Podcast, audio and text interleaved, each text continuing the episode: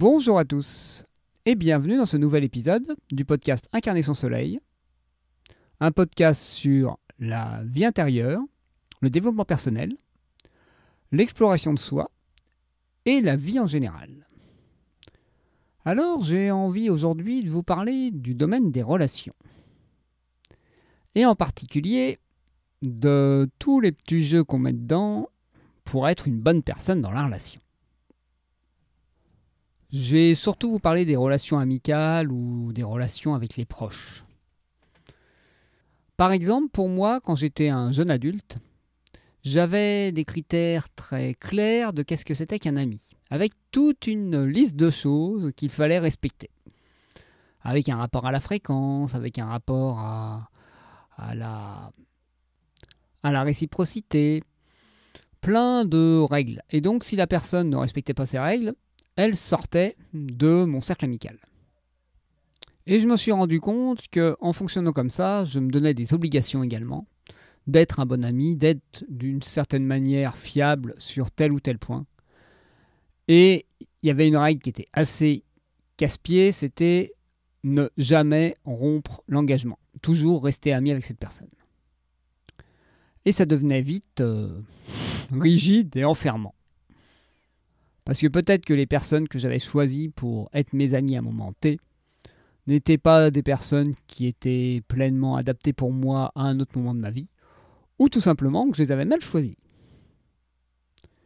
Et donc j'ai de plus en plus appris à me dire que mes amis, c'est mes personnes, c'est les personnes qui m'acceptent tel que je suis.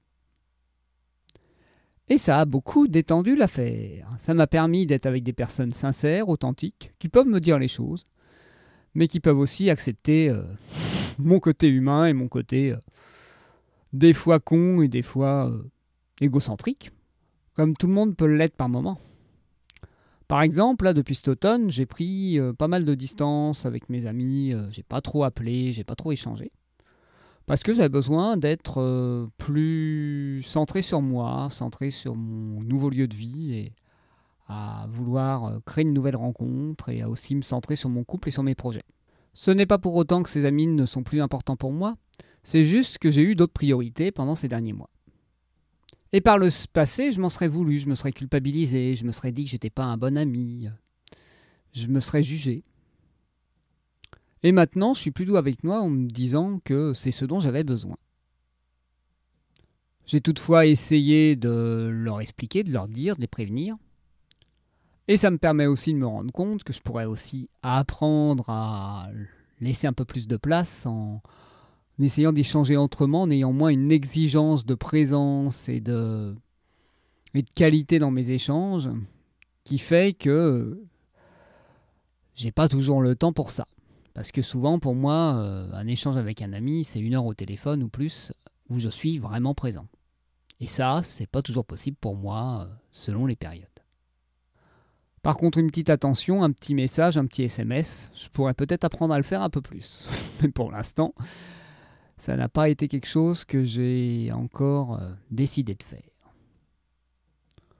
Non pas que je considère que c'est inutile et que ça ne peut pas être euh, un bon moyen de, euh, de créer du lien, c'est juste que j'y pense pas et que de mon côté, moi, c'est quelque chose qui n'est pas très important.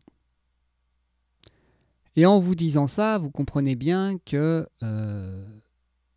je n'ai pas besoin, moi, pour avoir un ami qui m'appelle, qui échange, parce que j'ai changé mes critères de qu'est-ce qu'être un ami.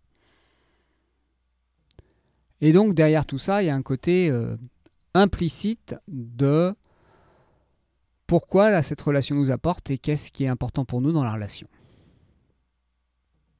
Sauf qu'avec certaines personnes, des fois, l'implicite n'est pas le même les raisons d'échanger ne sont pas les mêmes, les raisons de passer du temps ensemble ne sont pas les mêmes, et quand elles ne sont pas exprimées clairement, la relation peut en pâtir ou même disparaître.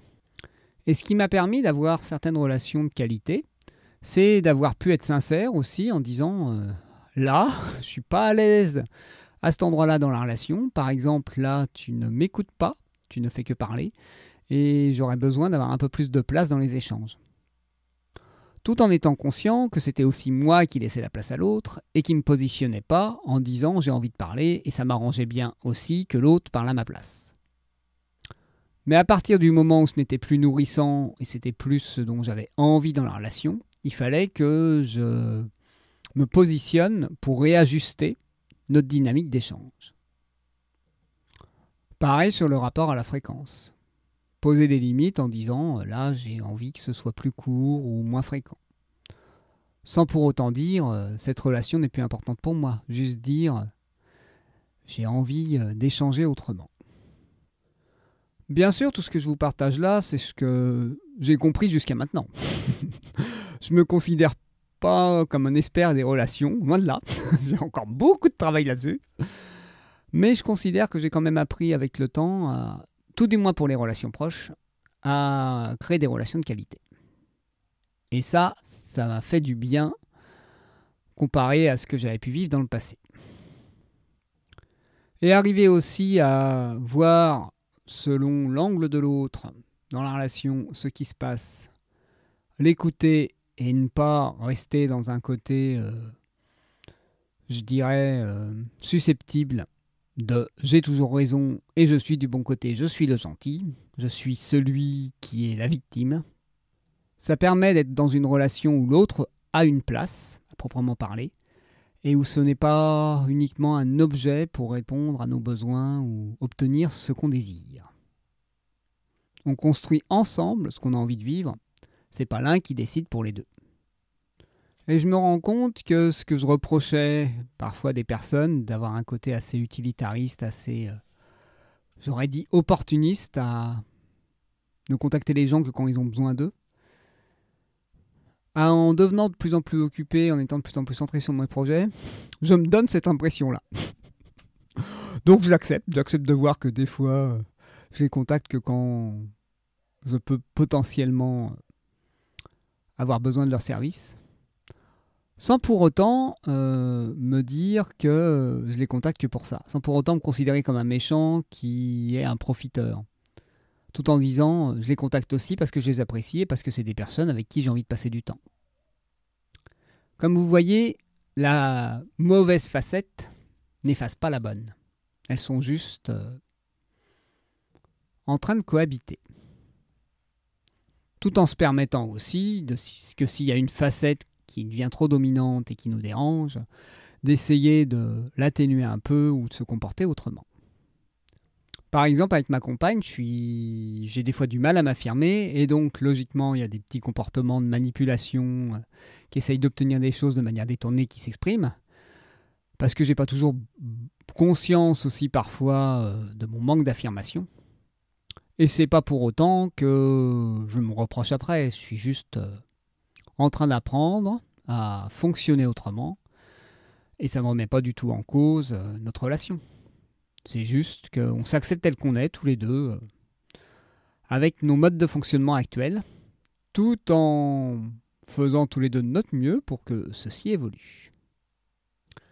Et aussi en posant nos limites dans ce qui est parfois pas confortable pour l'un ou pour l'autre. Il y a aussi une autre posture, il y a la posture du martyr, qui veut tout régler tout seul, en gros qui veut être un sauveur. Bien sûr, ça n'empêche pas de regarder les miroirs qui s'activent chez nous, les émotions qui remontent et tout, euh, nos dossiers du passé qui génèrent ces petits scénarios. Mais ça n'empêche pas non plus de rendre la relation confortable en en parlant à l'autre et en voyant si on peut tous les deux trouver un moyen d'échanger qui soit plus confortable pour les deux. Parce que souvent, quand on active un scénario chez nous, un personnage, une facette de... liée à nos blessures, à notre passé, on fait de même chez l'autre. Une facette qui est peut-être plus valorisée et considérée plus comme un gentil de l'autre côté, mais qui n'est pas beaucoup plus agréable à vivre et qui n'est pas obligatoirement la facette que la personne a envie de jouer avec nous, dans une relation amicale ou une relation de couple.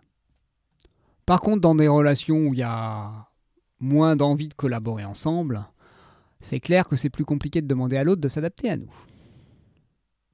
Surtout si on est en une posture où on a encore du mal à s'affirmer et où on transforme l'affirmation de soi parfois en exigence.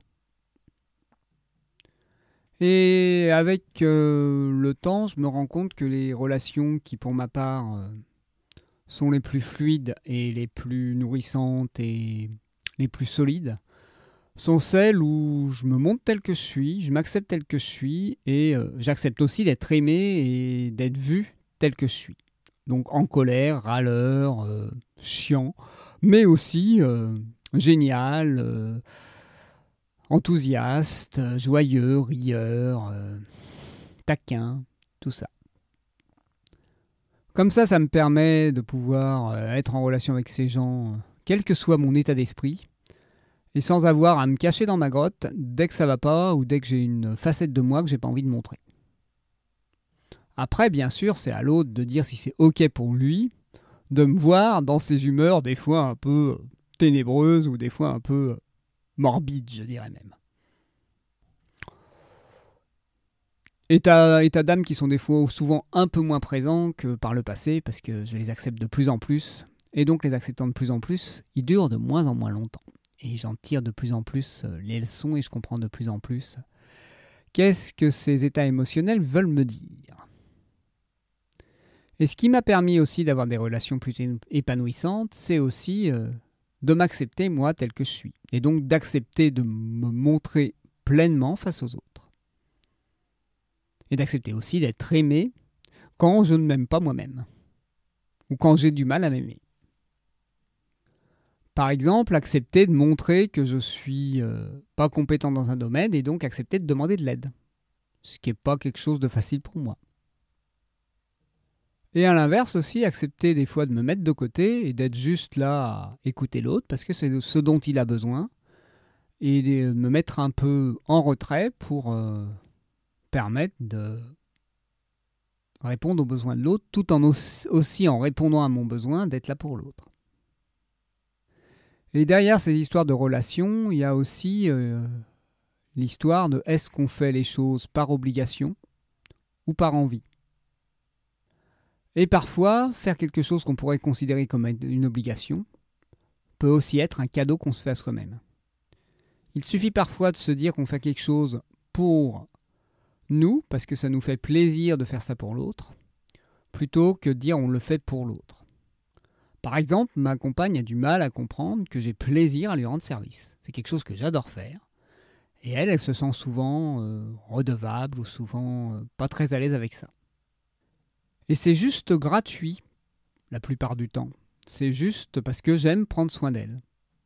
Et c'est pas un effort, c'est pas quelque chose qui est une obligation. Je le fais pas non plus parce que euh, il faut que je le fasse. De même, pour aider pour un déménagement, j'adore faire ça. Et c'est quelque chose qui est un plaisir pour moi.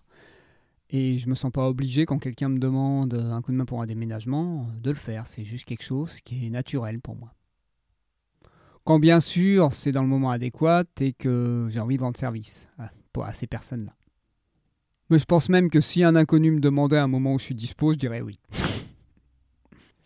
Et comme quoi, parfois, ce qu'on pourrait considérer comme une, euh, une corvée pour quelqu'un d'autre peut être aussi euh, quelque chose d'important. Par exemple, ma compagne, elle, elle adore euh, apporter quelque chose quand elle va chez les gens cuisiner, préparer quelque chose à partager. Pour elle, c'est pas un effort, pour elle, c'est naturel.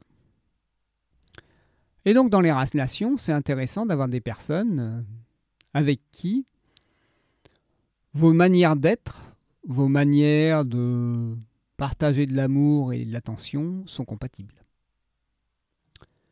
Si vous êtes en relation avec quelqu'un qui a besoin de fréquence dans les échanges pour se sentir en lien avec vous, ou qui a besoin de proximité pour se sentir en lien avec vous,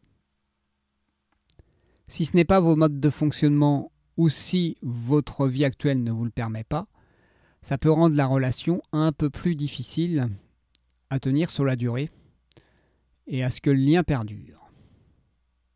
Et c'est pas parce que cette personne n'est pas importante pour vous que cette relation n'est pas de qualité entre vous. C'est juste que vos modes de communication ou votre vision de ce qu'est l'amitié ou de ce qu'est une relation qui compte ne sont pas les mêmes. Après, il y a différentes écoles là-dessus, où on en parle, on essaye de trouver une solution, on essaye de, de verbaliser les choses, où on laisse euh, les choses se faire de manière implicite, euh, que les... qu'il n'y ait plus d'appel, qu'il n'y ait plus d'échange, et puis que la relation se coupe par absence de contact. Mais paradoxalement, c'est pas parfois parce qu'il n'y a plus d'échange qu'il n'y a plus de relation. Ma femme est un très bon exemple là-dessus. C'est la spécialiste pour contacter les gens peu souvent, mais toujours en lien avec des, dizaines de personnes. Elle les recontacte une fois tous les. parfois certains euh, un an, deux ans, trois ans plus tard. Et la relation est toujours là sans souci. Il n'y a pas eu de rupture. Il y a juste eu euh, une pause d'échange. Comme quoi, qu'est-ce qu'une relation vivante? C'est dur à dire, ça dépend de chacun. Ouais, épisode où je divague un peu euh, sur ce sujet, mais c'était surtout pour vous permettre de vous rendre compte que c'est pas 0 ou 1 les relations, c'est souvent plus complexe et c'est souvent à géométrie variable et ça dépend énormément euh, de chacune des parties qui ont créé la relation. Et que la meilleure chose pour savoir si une relation fonctionne, c'est des fois tout simplement d'en parler pour permettre de sortir les couleuvres et tout ce qui empêche parfois la relation de se renouer ou, de se ou de s'harmoniser pour permettre d'avoir un nouveau souffle et des échanges encore plus beaux. Eh bien, sur ces bons mots, je vous souhaite une magnifique journée et je vous dis à très bientôt pour un nouvel épisode.